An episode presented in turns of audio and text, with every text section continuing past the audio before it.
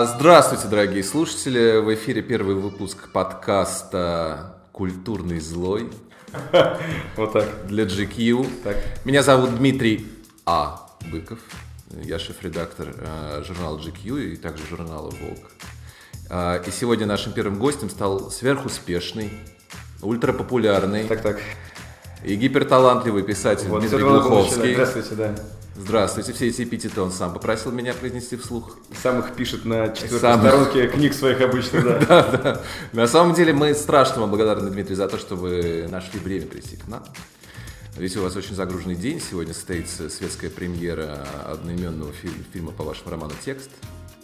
А гражданская премьера намечена, поправьте, Дмитрий, если я ошибаюсь, на 24 октября. Все верно, да. Фильм выходит в прокат э, 24 октября. Здравствуйте, да. Дмитрий, кстати, Дмитрий Дмитрий. Дмитрий, Дмитрий. Дмитрий, да.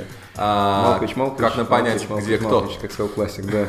Итак, мы, конечно, поговорим сегодня про текст, но так как времени у нас э, крайне мало, мы начнем с философских вопросов. Поехали. А, есть, по крайней мере, два главных писателя э, на нашей земле, э, которые уверенно оседлали тему постапокалипсиса. Это Владимир Сорокин и вы. Или вы, или Владимир, и Владимир Сорокин, как вам приятнее будет. А, однако именно Сорокин называют предсказателем, ясновидящим, модератором российской действительности, а вас, Дмитрий, не называют. По крайней мере, я не слышал. Как вы думаете, почему? Послушайте, во-первых, я поклонник таланта Владимира Сорокина. Как и все мы, кто здесь Во-вторых, собрался. Владимир Сорокин э, сюрреалист. Он никакой не пи- пи- писец апокалиптических будней или постапокалиптических будней. Это человек, э, жанр которого находится, ну, как бы совершенно в другой сфере, в другой области, и перед способностями которого стилистическими в первую очередь э, я преклоняюсь, но я не считаю, что мы с ним вообще как бы находимся, так сказать, в лесу на одной поляне, понимаете? Если вы понимаете То метафору. есть он сюрреалист, Он, а вы... он, он, он, во-первых, он классик. Во-первых, он классик. Начнем Да, с этого. так. Вот, А вы новатор. живой. А, а я живой человек, да, это раз. При том, что мы с ним знакомы, и я к нему э, с огромной симпатией по-человечески тоже отношусь. А он к вам? Но он мне это иногда пи- пишет имейлы. Вот недавно он послушал мой эфир в конкурирующей инстанции «Эхо Москвы». Сказал, Дмитрий, вот этот ваш эфир – это единственный, от которого не хочется повеситься на этой радиостанции. Видите, от меня, от меня брызжет э, в микрофон такой задор, э, молодой энергетика. Видимо, вот ему приятно было слышать. Да-да, поэтому вы здесь, Дмитрий, поэтому вас Вот, позвали. но вообще, писателей- Обрызгали задором. писателей, описывающих, да, опрыскать, как, ну, как папа с кадилом святой водой с Конечно, это первый подкаст, Я вы как понимаю. его освещаете, Ну да, да. как, как, кадил на космонавтах, удачно в космос летали. Вы наши кадилы. Я ваши кадил, вы мои космонавты. Значит, слушайте, а во-вторых, э, конечно, второй писатель вовсе не я, а, а, а, ну, Виктор Пелевин. Вот два человека, один куплетист, сатирик, а другой действительно сюрреалист и предсказатель. А Вот. э, А я вообще сбоку припеку, на самом деле, нахожусь во всей этой конфигурации. И оба они, безусловно, классики, и оба они, безусловно, культовые авторы. Предлагаю просто поместить меня в другое поколение, чтобы я не, не чувствовал себя с ними Вы в уже э, там, компетиции. А, я Вы уже там, все. окей. Но, тем не менее, вот все-таки вы говорите, что Сорокина можно назвать предсказателем каким-то, да, э, ясновидящим. Понятно, что Пелевин занимается все равно осмыслением действительности, он нас не, пересе- не переселяет куда-то в будущее, а Сорокин переселяет. Но, по-моему, это все-таки не предсказание. Это некая экстраполяция, то есть э, попытка доведения до крайности э, существующих каких-то тенденций. И, в принципе, предсказать э, будущее России невозможно никак. Слава Или вы со богу, сог- слава Или вы со мной не согласны? Иначе вообще у, вас же есть, у вас же есть э, романы «Будущее», да, еще и так далее. Вообще, Метро предсказания. 2033. 2034, Да, 35. да, да. Конкретный уже график образовывается. Да, да, да. И, в принципе, предсказывание какое-то в России, оно возможно? Э, Вообще, конечно же, нет. Ну, Долгосрочно невозможно совершенно. Но я не фантаст на самом деле, а на самом-то деле я журналист-международник и политический журналист. Э, И я этим занимался 10 лет. Э, И мое профильное образование, оно лежит именно в сфере масс-медиа, международных отношений и журналистики. А, значит, фантастика я скорее развлекался, но так получилось, что она, она меня, значит, катапультировала выше, чем моя журналистская деятельность. Но по духу и по природе моих увлечений я скорее все-таки очень укоренен в действительности. Да. То есть я, во-первых, э, совершенно не затворник, наоборот, я очень активный э, социально-половой жизни живу э, и, и, и интересуюсь политической повесткой. То есть я, и, во-первых, общаюсь с людьми, э, представителями разных политических взглядов, то есть со всеми представителями спектра, mm-hmm. а во-вторых, я очень много читаю аналитики. То есть, ну, это для меня просто воздух, которым я дышу, на самом деле. Поэтому к вашему вопросу, любая правильная э, правительская деятельность, не связанная с мистикой, как у Нострадамуса, да, а максимально предметная, она, конечно же, является экстраполяцией сегодняшних тенденций на какое-то ближайшее будущее. Это как вот история с э, фильмом из книги «Текст», да. который два года назад вышел в свет, и этим летом она с э, практически одноименным героем попала в, во все новостные передовицы. Безусловно. Я, у меня был как раз об этом вопрос. Вы вот, вот сейчас предсказали мой вопрос, Дмитрий. Остановитесь, выключите ваше ясновидение хоть ненадолго. Потому что сейчас еще пару вопросов, и мы перейдем к тексту. Но сначала, смотрите, вы создали аудиосериал «Пост». Как раз про постапокалиптическое, очень сложное слово для подкаста «Будущее России», которое после Большой войны сжалось почти до пределов Москвы и области. Да? А, для меня это, в принципе, как раз экстраполяция той самой ненормальной ситуации, при которой сейчас, как принято говорить, Москва не Россия, потому что в ней оседает больше всего денег, ну, понятно. Вы эту ситуацию выворачиваете, у вас Москва как раз становится равна России. А, вы ездите по стране очень много, да, кроме за рубежа. А, какой город из всех, которых вы посещали, самый постапокалиптический? Ну, на самом деле, как ни странно, вот те города, в которых я бывал за последние несколько лет, это там, допустим, э, Тюмень, Екатеринбург. То есть у меня три года назад у меня был большой тур по Сибири и по Уралу. И э, большие миллионники, на самом деле, они все в приличном состоянии находятся. Ну, может, Новосибирск и Иркутск подразбомблены чуть больше а Екатеринбург в прекрасном состоянии находится. Там небоскребы строятся, там у них вообще залив даст фору Майами, хочу сказать. Вот. И, и люди прекрасно одеты, гуляют и хорошо себя чувствуют. Ну, по крайней мере, пару лет назад такое было. Может, сейчас кризис как-то их совсем Никаких мутантов там измотал. Не Никаких да. мутантов там не обнаружено. И Воронеж тоже, и Пермь, они все очень приличные города. Но когда речь идет не о миллионниках, а о городах меньшего размера и меньших бюджетов, там вот начинается самая подлинная разруха. Что если говорить о, о Москве и области, то рядом находится город Химки, который является таким филиалом э, Москвы, по большому счету, замкадом. И рядом находится город Лобня, mm-hmm. который является ну, типичнейший совершенно представитель провинциальной, такой э, обшарпанной, недокормленной России, где э, вот эти усатые таксисты на разбитых колымагах и женщины с серыми лицами и в таких колготках телесного цвета, которые там все перетягивают до, до цвета, в общем, ну, и консистенции вареной колбасы докторской, и с такими очень сосредоточенными злыми взглядами. И там вот люди вот находятся, и это все вот буквально переехал МКАД, и там вот это началось. Я, опять же, город Лоб не изучал, поскольку туда поселил главного героя романа текста, о котором мы пока не начинаем еще говорить.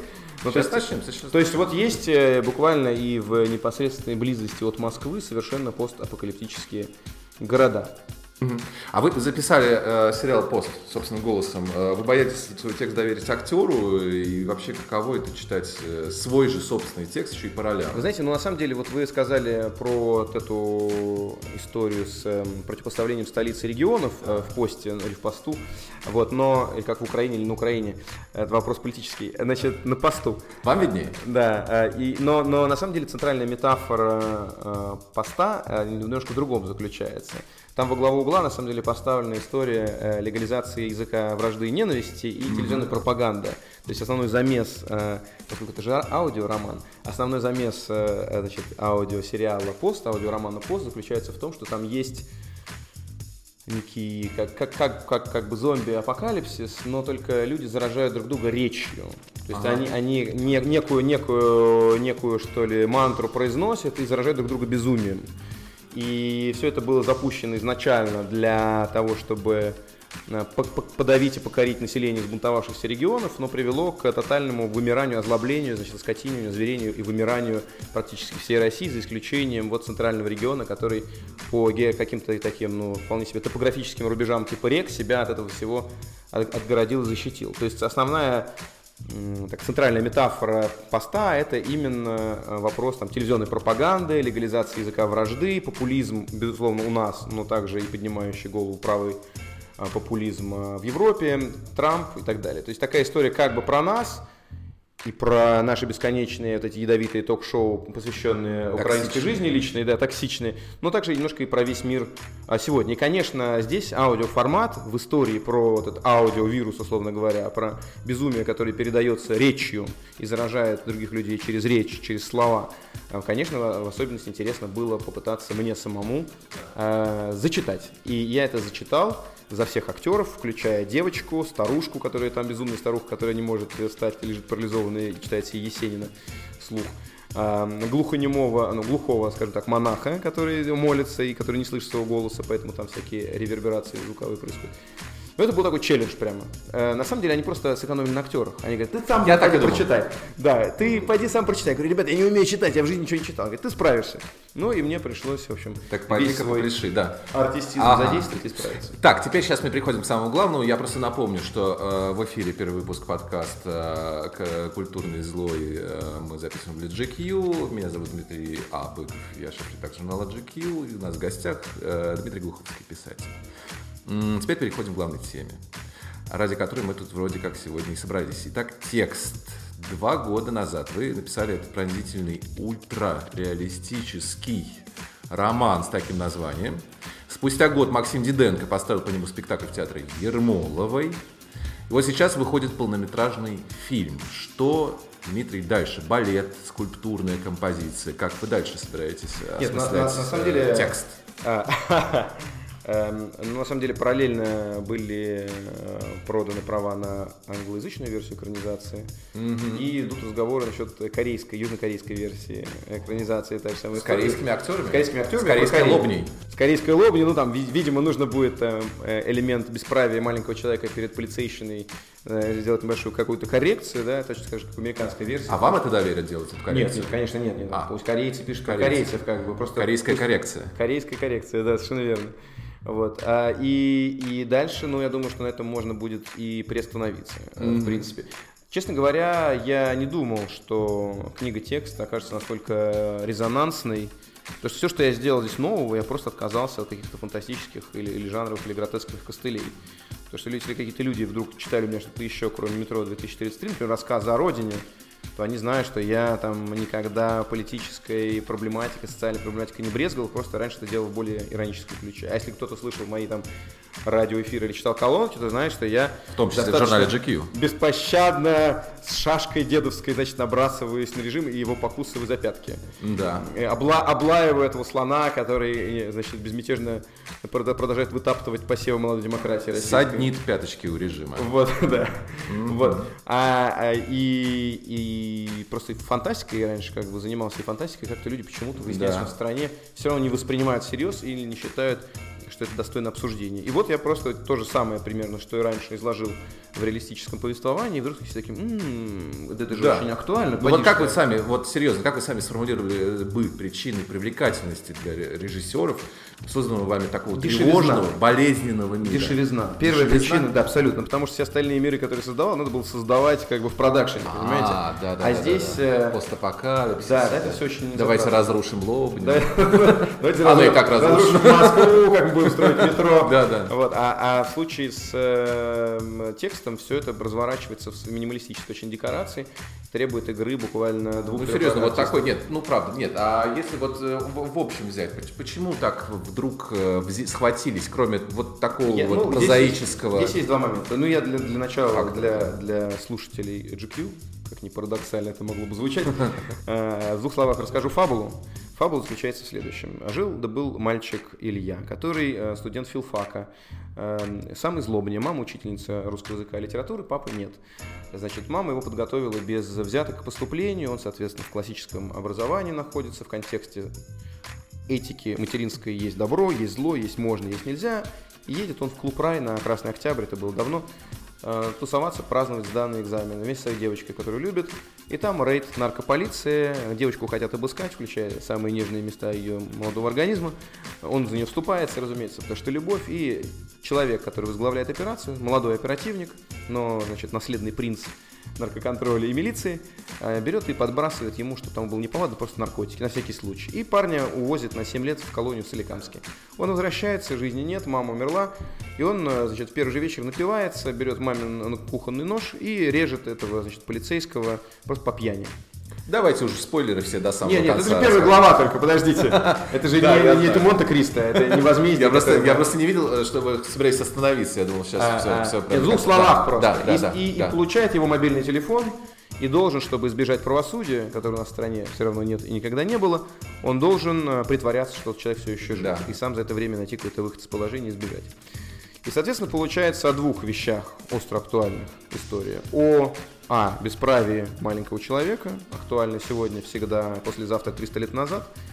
Бесправие человека без э, связей и человека, который работает на режим, на, на, на систему, и история о мобильных телефонах, о том, какую огромную роль эти мобильные телефоны играют в нашей с вами жизни. Угу. Как мы им все делегируем, как мы практически ну, 80% коммуникации через них осуществляем, и как они фак фактически из-за этого стали очень достоверными и очень полными слепками нашей личности, нашей души.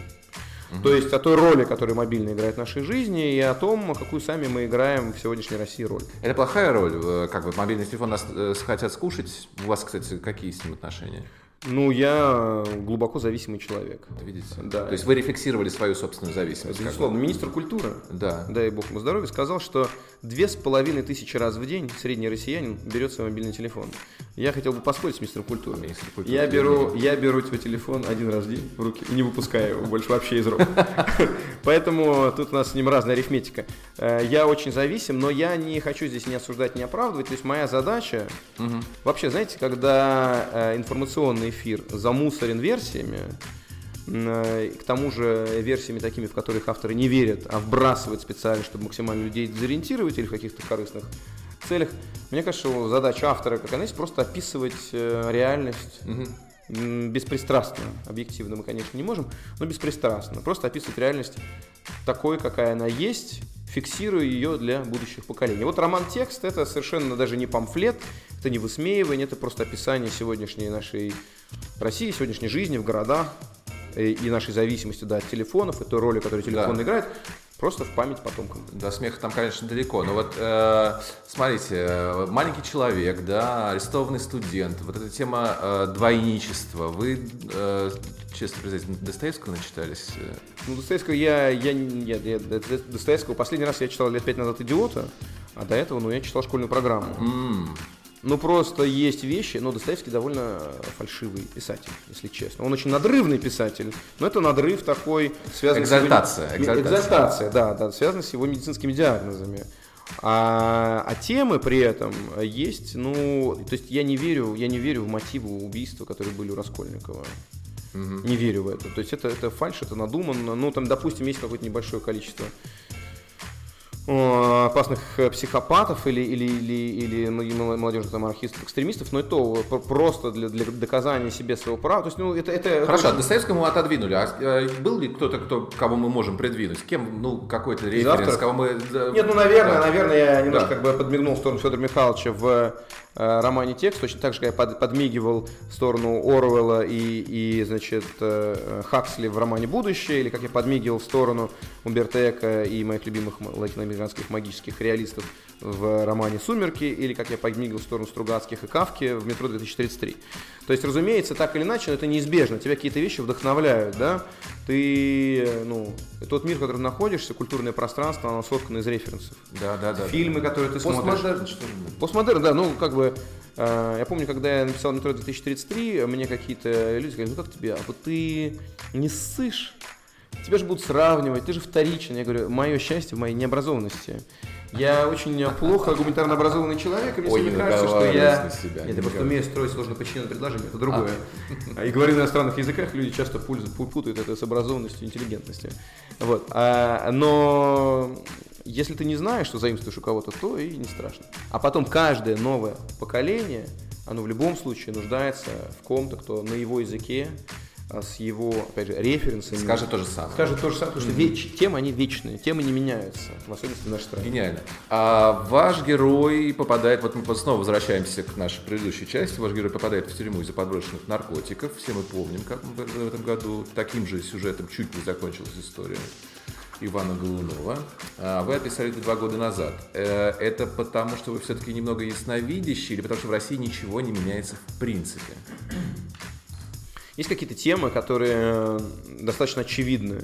Они лежат на поверхности, но поскольку фокус общественного внимания, как и фокус человеческого ума, как и фокус человеческого зрения на предмете, который примерно размером с с иголку, а все остальное в расфокусе находится. Но поскольку ваш взгляд движется достаточно быстро, у вас есть ощущение, что все находится в фокусе. Uh-huh, uh-huh. Точно так же, с моей точки зрения, устроен человеческий ум.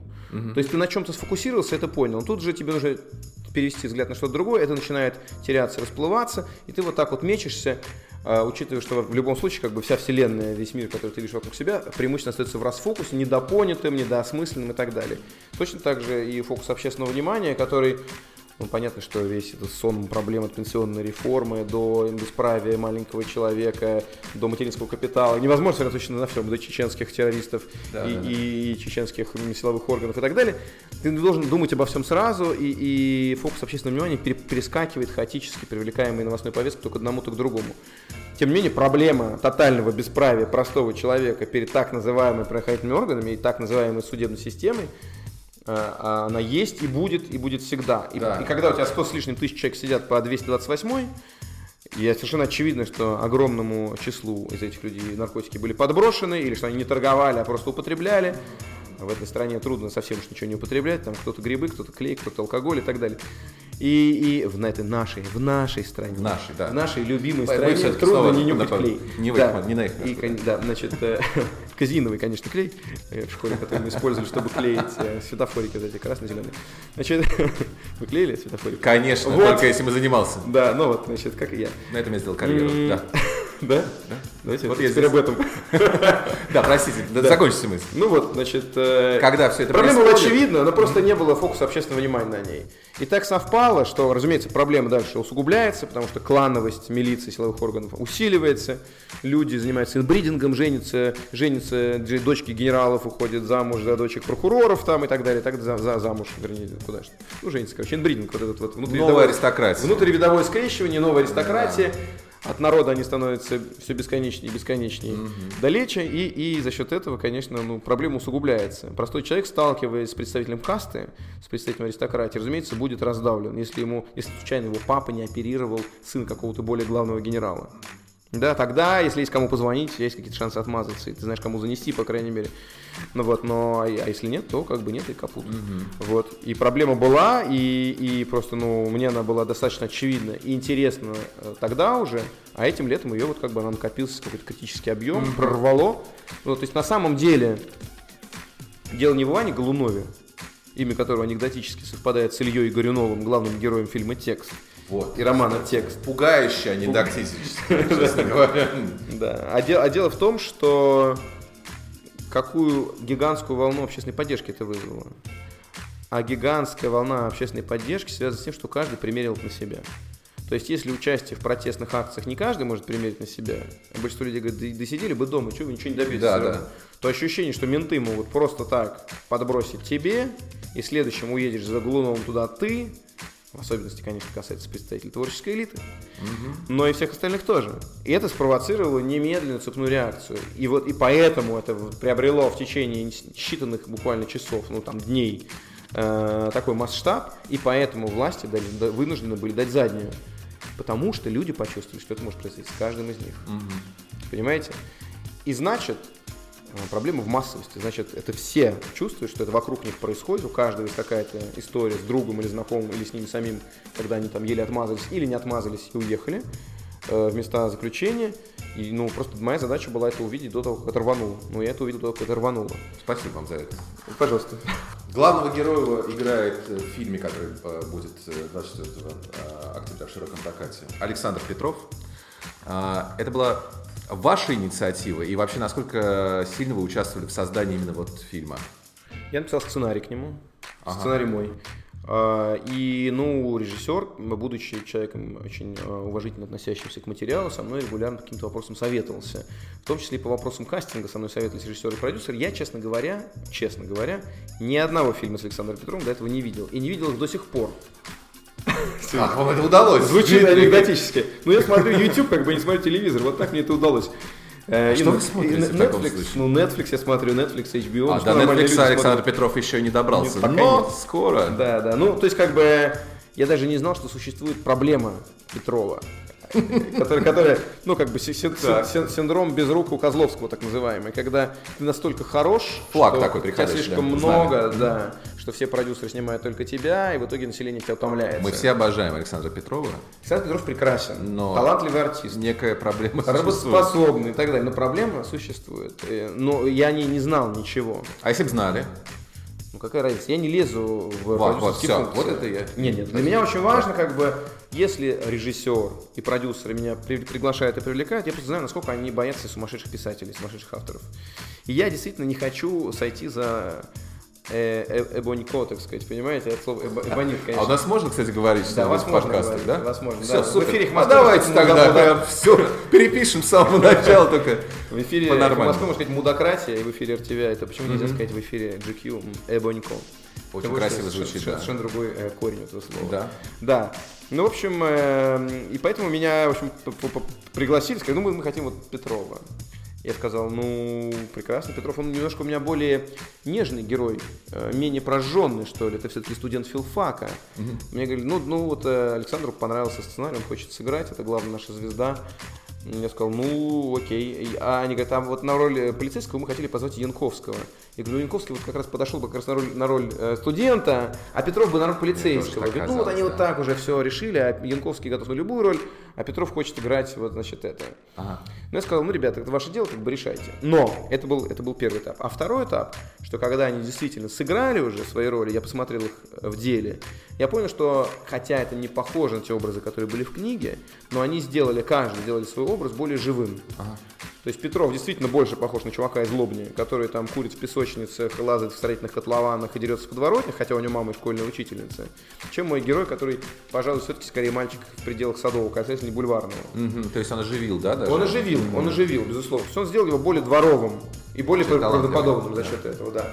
А Янковский, наоборот, э, у меня был такой типичный шаблонный э, принц-засранец, как бы, а, а, а Янковский его сделал немножко более утонченным. То есть Янковский тоже же наследный принц. И он э, лучше, О, в принципе, да. разбирается, чем я, потому что я как раз из, из грязи в князе. Вот. А он, вот, вот, вот в нем есть этот аристократизм. А, вообще хочу с вами поговорить, Дмитрий. У вас вообще очень кинематографичная, кинематографичная проза. От чего же по вашим произведениям не снимают каждый день по новому фильму, хочется спросить. Где они все, эти потрясающие постапокалиптические ландшафты на больших экранах? Нет денег, да? Не, ну, не было денег, но сейчас э, главная кубышка страны, национальное достояние, компания «Газпром», да.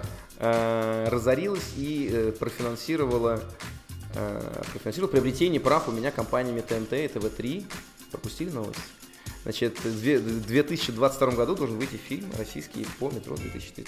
Я видел на самом деле. Ага, то есть вы дали мне возможность саморазоблачиться. Конечно, И вот конечно. я саморазоблачился. Да. В 2022 году это произойдет? На, на, в начале. Они хотят. Я думаю, что это сверхамбициозная задача, потому что там стройки одной года на три. Да, да, таджики да. будут строить, как бы, я знаю, как они строят, они строили квартиру. Известно же уже, кто э, режиссер. Пока ничего не известно. Там, вот я знаю, кто сценарист. Так. Вот, но... Сценарист вы? Нет, не мы. Э, я сценарист текста, а это я делегировал как бы, ну, продюсеры сказали, мы хотим своего поставить человека. Я говорю, ну, ставьте своего человека. Говорит, мы его доверяем. Я говорю, ну, прекрасно. Не, ну, это меня избавляет от ответственности. Если вдруг выйдет не очень, я скажу, ребят, ну, я вообще... А, меня, так все меня, меня загнали, меня загнали в, в подвал, пристегнули наручники в батарее и сказали, чтобы я сидел молчал, иначе да. пристрелят меня. Все, сценарист назначили своего. Вот, они назначили своего сценариста. Ну, он хороший парень. Угу. Мы с ним э, имели содержательную дискуссию. Я ему объяснил все смыслы, подтексты, намеки, угу. аллюзии, метафоры. Нюансы. И также то, что меня впечатлил, впечатлил, произвело впечатление, оказало влияние, что там есть не только метро, но там есть, э, разумеется, мои э, какие-то трибьюты Кавке, Картасеру, не знаю, там, Борхесу, и что это, конечно же, метафора жизни на руинах Советского Союза который тоже был герметичным миром, своим представлением о будущем, о прошлом, своими культурными кодами, и все это распалось на части, и мы все 90-е годы пересобирали какую-то себе хибарку на руинах этого античного храма, в котором мы могли бы перезимовать. То есть это все должен был и, разумеется, религиозная метафорика, и, ну, в общем, все, все, все подтексты и подслои, которые на самом-то деле содержатся или были позднее для меня, мной выдуманы. роман хороший, роман для хороший, да. Ну, для массового романа да, я считаю, да, что вполне да. приличное произведение. Глубокий, да. Вот, и, и спасибо.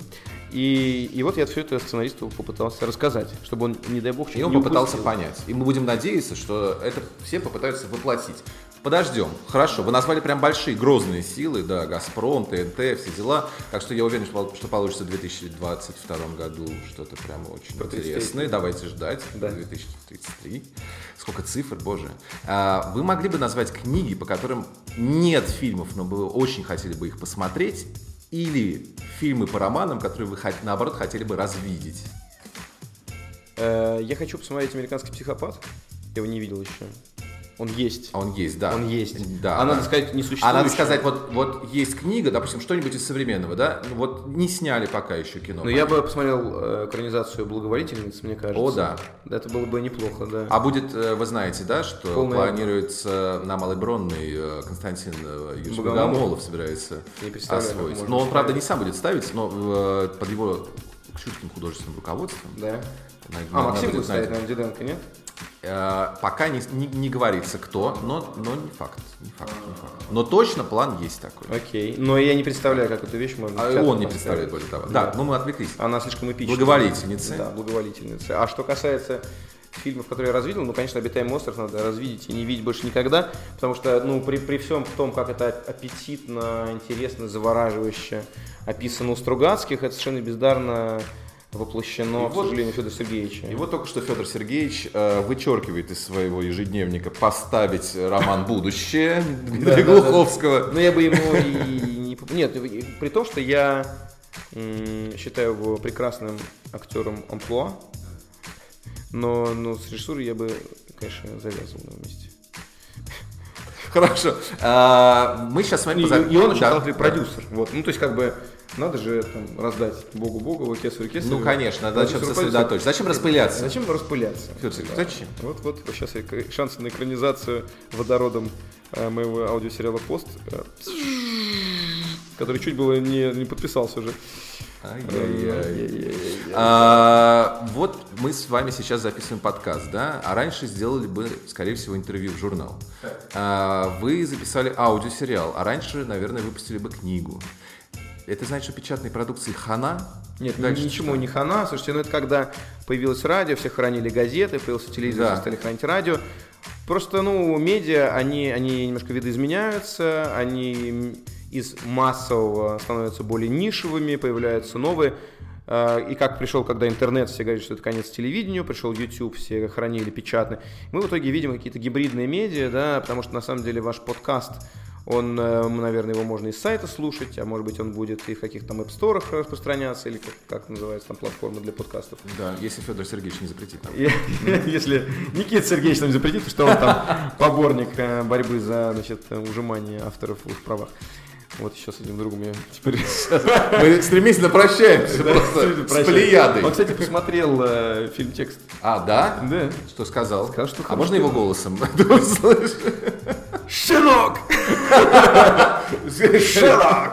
Боярский. короче, эм, привет ему. Не, ну, по крайней мере, он еще боятный человек. Да, это Чего не занимать, это, это вот этого барского такого обаяния барического. Значит, Вы ну, все-таки очарованы аристократией. Старый, новый, неважно. Есть что-то такое? Такое, как бы, такое. То есть, э, я немножко э, минуй нас, как бы, пусть в печали, понимаете? Барский гнев, да. Да, да, да, да, да. Ну, то есть, я не люблю людей, которые родились уже в ощущении своей избранности. У них немножко эм, прицел сбит. Но повадка интересная. Ну, по, ну, мне как антрополог очень интересно, конечно. Я, я, а, я, с антропологической, понятно. Я как антрополог да, очень люблю всяких типов странных, интересных, да. Но потом надо каждому человеку отдать его должное. Не то, что он плохой человек. Он интересный человек, понимаете? Так, вернемся, значит. Э, печатной продукции отнюдь не хана, она просто будет продолжать существовать. Нет, ну, она, Мне она самому интересно, как шеф-редактор журналов. займет. Ну, редактором хана. Ой, редактором. Шеф-редактор хана. Да, ну, ну, очевидно, что, мне кажется, вообще гламур чуть-чуть э, дает дуба. Э, не, не как журнал, а как жанр. Но я думаю, что вы это по тиражам тоже замечаете всех, э, все линейки. Э, я думаю, что это, это как качели, это вернется, безусловно. Конечно. Сейчас мы снова увлеклись духовностью или, или притворяемся, что духовное, потому что я думаю, что просто бабло кончилось. Вот. И это на самом деле то, что Чем происходит, бабла, то, что происходит с поколением Y, это то, что уже происходило с советским человеком, когда ты перепрыгиваешь через одну ступень в пирамиде масла, mm-hmm. потому что у тебя просто нет на нее денег. То есть ты решил вопрос как бы с безопасностью, а дальше у тебя нет денег на э, красивую жизнь, поэтому ты сразу начинаешь заниматься духовным самоудовлетворением.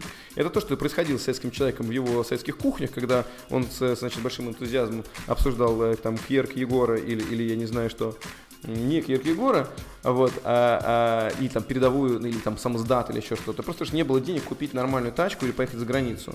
Вот. И то же самое сейчас происходит с поколением Игоря, который а, с удивлением, а, выпустившись из университетов, а, понимая, что платить им будут максимально там 60-70 тысяч рублей, а вот а амбиций очень много, и остается только вот интроспективное развитие, когда ты начинаешь изучать передовое западное кино, какие-то духовные практики и так далее. Потому что все это, по большому счету, восполнение недостатков или брешей физической жизни воображаемым.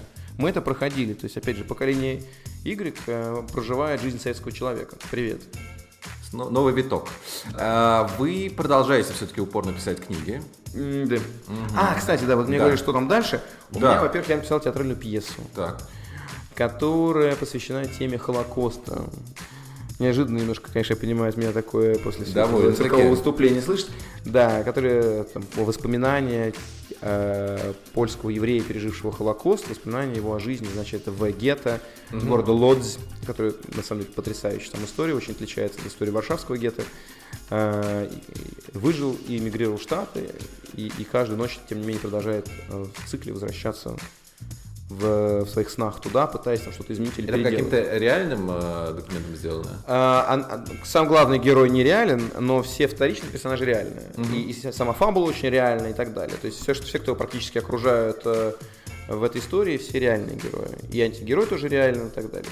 Вот. Э, сам, сам он придуман такой немножко синтетический герой. Но это не имеет значения, потому что, ну, в принципе, то, что случилось с ним, могло случиться и с кем угодно, и случалось неоднократно. Это, это, это история человека, который решает ради спасения семьи работать в еврейской полиции, который выдает немцам, то что гетто находится под управлением еврейской да. администрации, снаружи стоит СС и армия, но они внутри управляют своей жизнью сами. Но периодически им приходят разнарядки на выдачу там, 10 тысяч человек. И они должны сами там пройти, собрать 10 тысяч человек, объяснить им, что они там уезжают на самом деле не в лагеря смерти, а на восток, и выдать их. И ты делаешь для спасения семьи.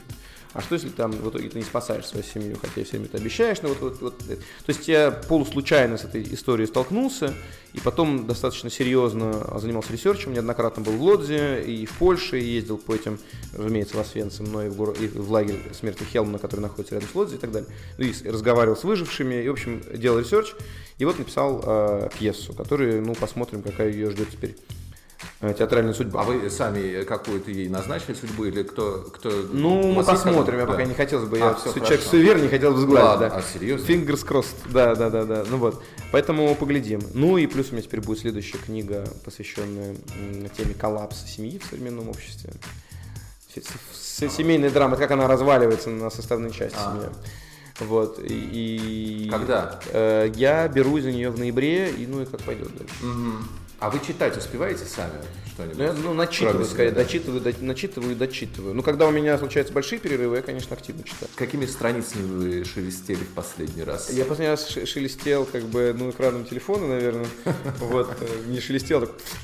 Ну, понятно. Когда подкожный жир там соприкасается. Сейчас э, выключились остатки наших слушателей, да. Так. что, ну, да. Какой, какой? Что это было? Что это? Ну, я, ну... Чтобы все бросили сейчас читать, что? Гузель Яхина, но я заскучал немножко. Вот. Э, что Они заскучали, от чего? Ну, а, Авина, вот это время Березовского. Ага что-то еще был, э, начал Гламораму Брэда Истона Эллисона. И как-то вот он для меня прошел, потом я прочитал «Американского психопата», проблевался как следует, но все говорят, не, ничего, читай дальше, дальше будет лучше. Вот сейчас его собираюсь. Ну и вот вышел новый Ульбек, может быть, пойду почитаю Ульбека. Вот, кстати, территории мне очень понравились. Все мы ждем. А, вы как-то в интервью сказали, что для русского писателя плохо быть успешным. Почему вам разве плохо? Не, мне это отлично. А. Проблема восприятия. То есть э, русский настоящий писатель, вот он должен быть, наверное, лысым алкоголиком, да, воевать да, на воображаемых войнах, э, или, или, или жить э, по колено в говне, или быть, по крайней уж мере, сосланным на каторгу. Но со мной пока ни того, ни другого третьего не случилось, я не исключаю каторги. А вот, посмотрим. Никто из нас не исключает каторги. Пословица такая. Да, да, да. Вот. Но, но в остальном, конечно, пока пока жаловаться не на что. Mm-hmm. С другой стороны, мне сказали, что вот Тургенев примерно такой же образ жизни вел. И ничего, нормальный русский писатель. Я, конечно, оглядываюсь на Достоевского, на Платонова. Но вот. со самой счастливой судьбой все-таки писатель. Ну, не, ну если оставить за, за скобками рак мозга. Давайте. Да, ну, давайте, оставим, за... давайте пока оставим рак мозга за скобками. Вот. Но, в принципе, вот он, э, то, что он был э, сибарит и космополит, угу не мешало ему быть хорошим автором. Вообще, ну, писательские способности, они, как вам сказать, они напрямую не связаны с, драм- с степенью трагичности жизни, которую ты проживаешь. Другое дело, что когда ты живешь жизнь трагичную и неблагополучную, конечно, ты гораздо ближе подходишь к, к ну, ты, ты, ты видишь ну, ее рентгеновский снимок, а не какую-то такую благополучную жировую прокладку сверху, понимаете? Вот. И, и люди, которых, которых жизнь морды возила по дну, конечно, они э, лучше понимают суть устройства жизни мира и человеческой природы. Вот. Поэтому, ну, посмотрим, как бы, я, знаете, как, я изначально, я пытался на себя какие-то, может быть, примерить ролевые модели, понял, что ни одна из них мне не подходит. Я очень вообще не люблю маскарад mm-hmm. и притворство. Mm-hmm. Наоборот, мне кажется, что во времена тотального маскарада есть очень простой способ выделяться. Да, это просто быть э, самим собой. Ты просто не носишь никакие маски, не притворяешься никем, не притворяешься умнее, чем ты есть, не, не валяешь дурака, а просто называешь вещи именами. Не как э, там положено делать это в э, стране лжецов у Джани Радари, а называть там сыр ластиком, ластик сыром, да, это мой, мой любимый примерчик. Вот, а просто называешь это сыр, это ластик. И люди говорят, ничего себе, какой смелый человек, сыр сыром назвал. Я себе. И, и, и вот этим я и кормлюсь, по большому счету. Это, оказывается, достаточно хорошо. Ну, если мы за это придется однажды пострадать, может, пострадаем, посмотрим. Да это бог. Ну вот, вот это бог сейчас... пострадаете. А, да. нет, нет, нет, нет, да, это бог, что все будет хорошо. Нам, вот скажите, вы сейчас чуть-чуть дали нам э, легкий анонс Жару? того, что... Жару вы нам точно дали. Легкий анонс того, что вы собираетесь э, написать, э, создать в ближайшем будущем. Но у меня в связи с этим такой вопрос. Когда вы напишете, наконец, создадите что-нибудь светлое и радостное, Дмитрий? Спасибо за этот вопрос. а, никогда. Ну, слушайте, Спасибо кому... за этот ответ, Дмитрий. Кому интересно читать светлое и радостное? Никому. Нет, на самом деле, смотрите как. Во времена тоски и безнадеги, во времена тоски и безнадеги люди тянутся к светлому и радостному. Люди компенсируют, как, как было сказано ранее, мозг человеку дан для того, чтобы компенсировать несовершенство собственной жизни и устройства мира. То есть э, после ужасов э, Второй мировой войны, конечно, человечество не только у нас, но и во всем мире потянулось к идеалистической фантастики, где описывался мир гораздо более разумно устроенный, справедливый, гуманистический.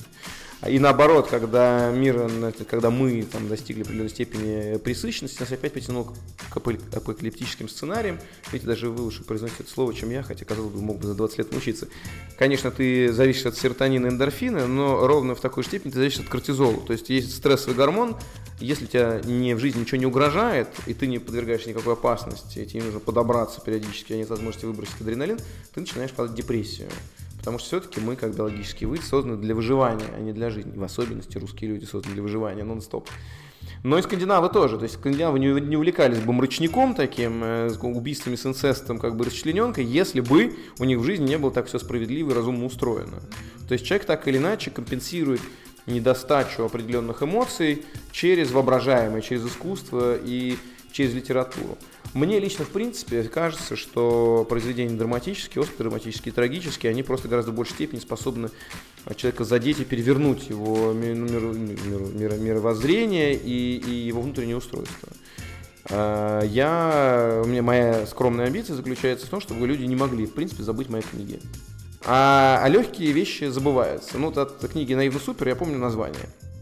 И за, смешное название э, автора. Эрленд Луп что, что там было внутри, знаю, понимаете, как бы. Да, и, да, и да. такая же история со всей остальной жизнеутверждающей веселой прозой.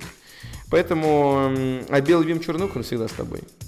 Вот. И э, включая драматические, и не только с, с тобой, но и с авторами фильма «Хатико». Э, со всеми. вот, поэтому, видите, какая история. Драматические произведения лучше запоминаются. Вот.